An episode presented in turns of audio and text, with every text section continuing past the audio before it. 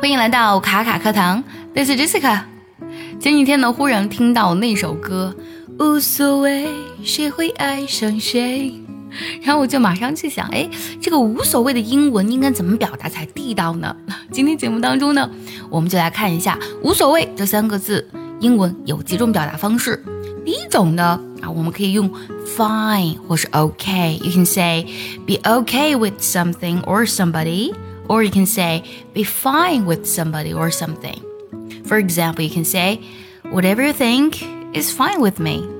随你怎么想，反正我无所谓。Whatever you think is fine with me. 下个句子呢，give a damn。不过呢，give a damn 通常是用在否定句当中的。那反正我不管，我无所谓，还有这样的一层意思在里面。For example, he couldn't give a damn whether he passes the exam or not. 他对考试是否及格呢？啊，不在乎。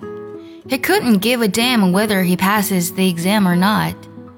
想要专项练习本期节目呢，可以微信搜索“卡卡课堂”，加入早听你的会员课程哦。下一个呢，我们可以用 suit yourself，指的是哎随你的便，你按照自己的意愿行事。suit yourself。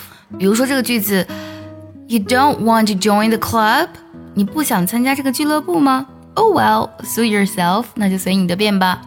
You don't want to join the club? Oh well, suit yourself。还有下种表达啊，由你决定，或者说是听你的。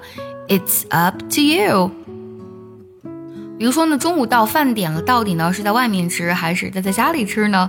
随你的便啊，取决于你。我们可以这样去讲：Shall we eat out or stay in? It's up to you. Shall we eat out or stay in?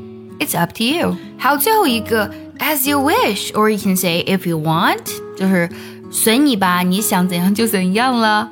比如说呢，我们很难事事如意，就可以去讲，You can't expect everything to turn out as you wish. You can't expect everything to turn out as you wish. 如果你觉得这期节目对你有用，记得点赞、转发、收藏哦。我们下期节目见，See you next time.